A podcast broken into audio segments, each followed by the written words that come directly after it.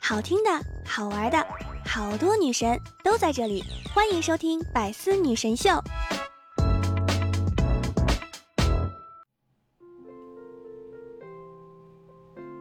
Hello，各位段友，欢迎您收听《百思女神秀》。那我依然是你们的小六六。作为一名普普通通的社畜呢。最近六六诸事不顺，北冥有鱼，其名为鲲，鲲之大跟我体型差不多；化而为鸟，其名为鹏，鹏之背跟我运气差不多。希望最近啊八月份可以善待六六，水逆退散，勇敢六六不怕困难。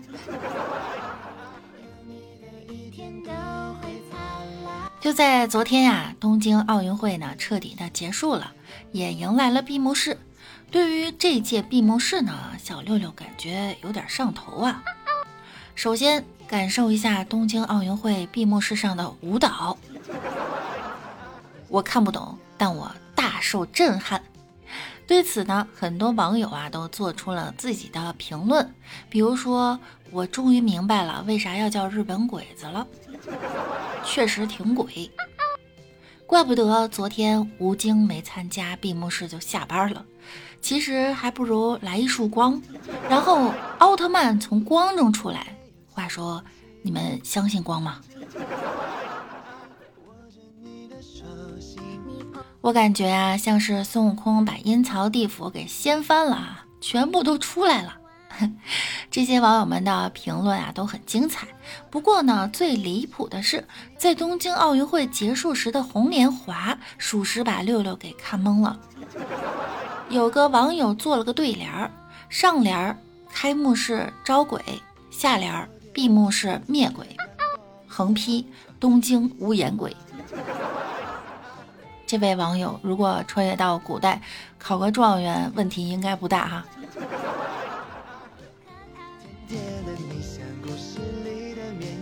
东京奥运会呢，虽然结束了，但是我们的奥运健儿们的热情呢，却还未退散。就在不久前呀，我国男乒乓球运动员小胖樊振东接受采访时呢，谈到自己让马龙和许昕回答问题时，他回答道啊，他俩年龄大了，把露脸的机会留给他们。有网友评论：五日四省吾身，马龙已婚，许昕已婚。既可以黑小胖，我的 真不愧是花季老将哈。反正呢，以后有的是机会，但是呢，他怕他的师兄们退役就没有机会了。不过这么凡尔赛的话说出来，会不会挨师兄弟们的揍呢？说到他的师兄许昕啊，那又有故事了。著名主持人华少竟然评价许昕为国乒好声音。有网友说呀：“来人啊，许昕要出道了！”许昕的歌声竟然把华少都给征服了哈！直呼许昕呢是国乒好声音。好家伙，你一票我一票，欣欣明天就出道。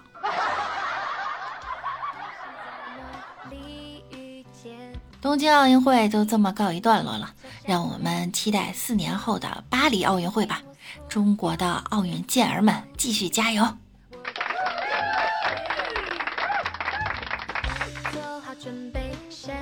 接下来呢，我们来说说近日发生的一次一些有意思的事情吧。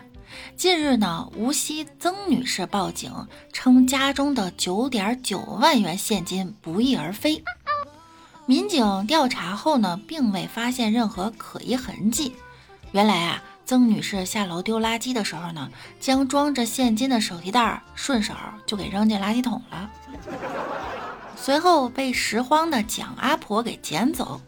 蒋阿婆得知情况后呢，将现金交给了警方，最终啊归还给失主。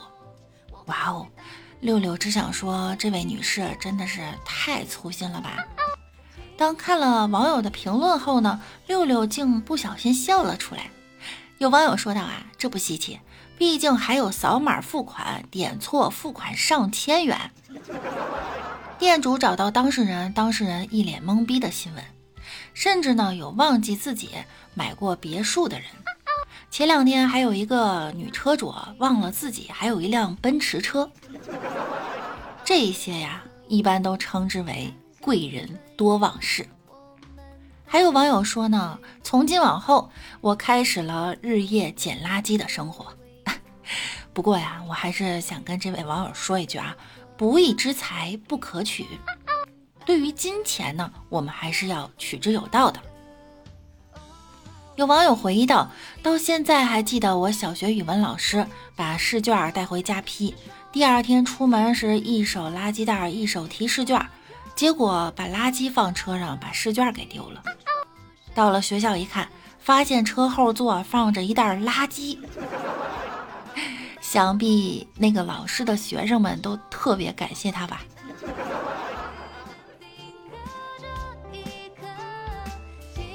还有几天呢，就是七夕节了。希望在七夕那天，情侣们可不要乱发誓哦。要知道呢，在最近几天，竟然发生了三起雷击身亡事件。先是孟加拉国十七人迎亲遭雷劈身亡，喜事儿变丧事儿了。后来呢，是一个女子骑电动车被雷劈身亡。最后啊，就是昨天的湖南男子被雷击中。不过呢，玩笑归玩笑，那可都是一条条鲜活的生命啊，就这么没了。所以呢，六六在这里还是要提醒大家，下雨天一定要注意安全，尽量不要看手机。不要躲在树下，离电线杆子远一点，这都是非常危险的。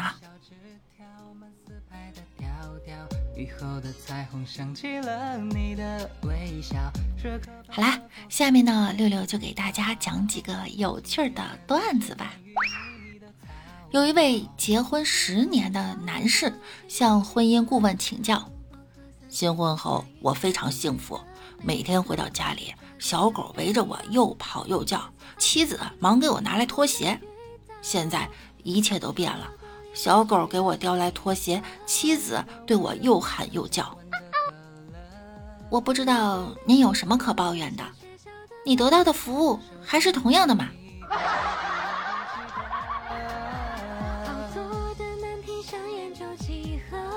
地理老师上课从来不用教学仪器。一次，校长来听课，老师拿了一个地球仪到教室。上课前问学生：“今天课上多了个什么东西啊？”学生一起答道：“校长。” 老师连忙说：“哎呀，校长不是东西啊！”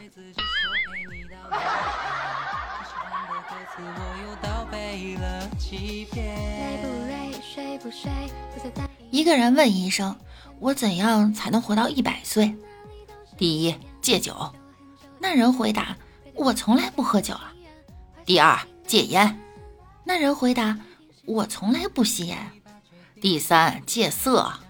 那人回答：“我从来不喜欢女人。”第四，少吃肉。那人回答：“我本来就是个素食者。”医生怒了：“那你为什么还想活那么久啊？”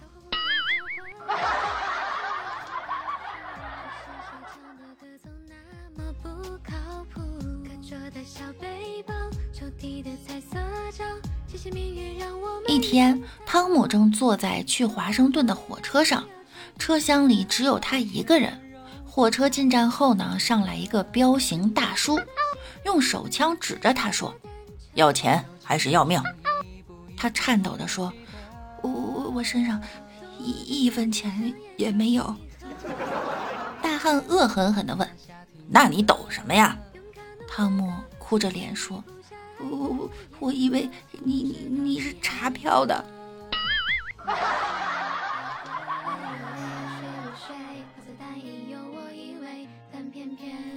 我认识一个朋友，一万元起家炒股票，才一个月就赚了三十八万。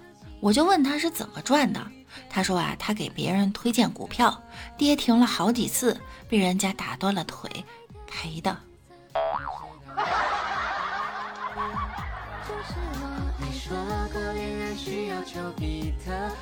一对夫妇正举行金婚纪念典礼，主持人问老先生啊：“你最爱太太哪一点？”老先生回答：“最爱他温柔。”主持人又问老太太：“您最爱先生哪一点？”老太太回答：“哎，最爱他撒谎。”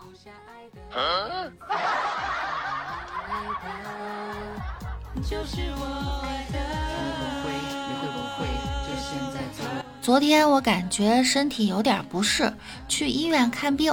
一位广东本地口音的医生用蹩脚的普通话直接问我：“你有理由死吗？”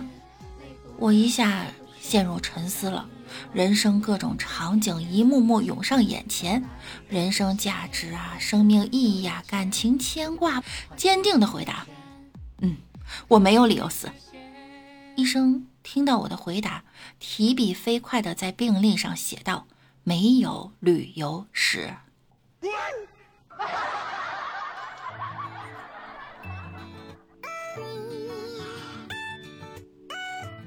电视上正在播新闻，说某国的航天局发现了一颗与地球十分相似的行星。妈妈对女儿说：“哎呀，地球都找到另一半了，你咋还单身呢？”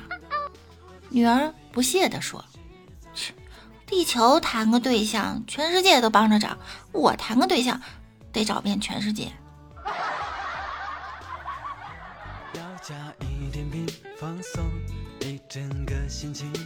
今年哥们儿开的女装店门庭若市，我好奇的问他诀窍，他偷偷的塞给我一张卡片，上面写着：工资卡已上交老婆怎么办？零花钱不够花怎么办？老婆血拼挥金如土怎么办？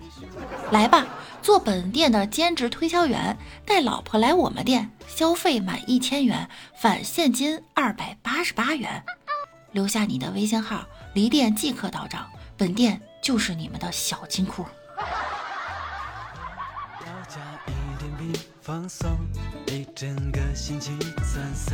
小李最近听见老人被骗的新闻，想到自己的母亲，因为母亲啊很容易轻信别人，于是赶紧回家就告诉母亲啊要小心骗子。说完呢还不放心，对母亲说：“要不您把存折交给我吧，省得哪天不小心被人骗去。”母亲看着小李说：“交给你，那和被别人骗去有啥区别？”小鸡问：“为什么人类都有名字，而我们全叫鸡？”母鸡说：“人类活着的时候啊都有名字，但死后都叫鬼。我们活着的时候没有名字，但死后就有了很多名字了。真的吗？都叫些什么呀？比如说咖喱鸡。”白斩鸡、香菇鸡、手撕鸡、口水鸡、辣子鸡、烧鸡、炸鸡、烤鸡。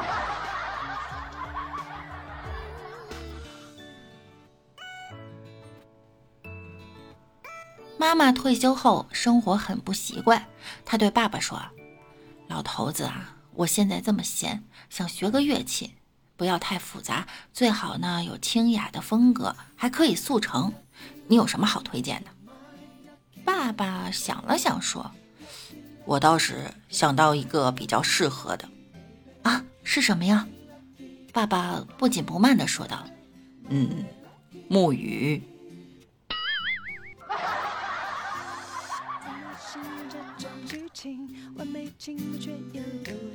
有个农学院的毕业生回到家乡，见老园丁在移植果树，便说：“啊。”你这种植方法很不科学。照你这种干法，能从这棵树上收获七个苹果，就够能让我大吃一惊了。老园丁看着他，慢吞吞地说：“哈，不光是你，我也很惊讶，因为这是一棵桃树。”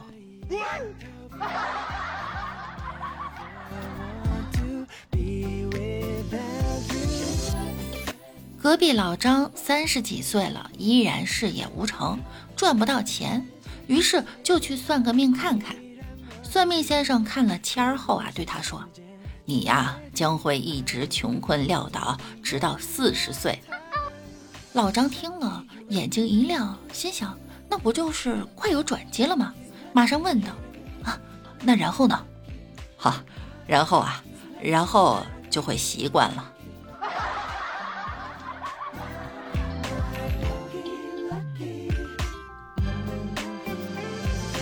宴会上，小文和一位精神科医生聊天，小文就问呀：“你们都是怎么诊断病人的呢？”医生回答：“啊，我都会先问他们一些简单的问题。如果他们回答的很犹豫的话呢，我大概就可以知道他们神智有问题了。”小文很感兴趣的追问：“那是什么样的问题？你能不能举一些例子啊？”医生说：“比如说，库克船长曾环游世界三次，不幸在其中的一次去世了。请问是哪一次？”小文犹豫了一下。有点困惑地说：“我对历史不太熟，你能不能举别的例子啊？”一个顾客买了一包香烟后，就在商店里点着吸起来。服务员小姐走过来说道：“先生，这不能吸烟。”顾客觉得很奇怪，就问：“你们这儿不是卖香烟吗？为什么不能在你们这儿吸烟呢？”服务员小姐答道。我们这儿还卖手指呢。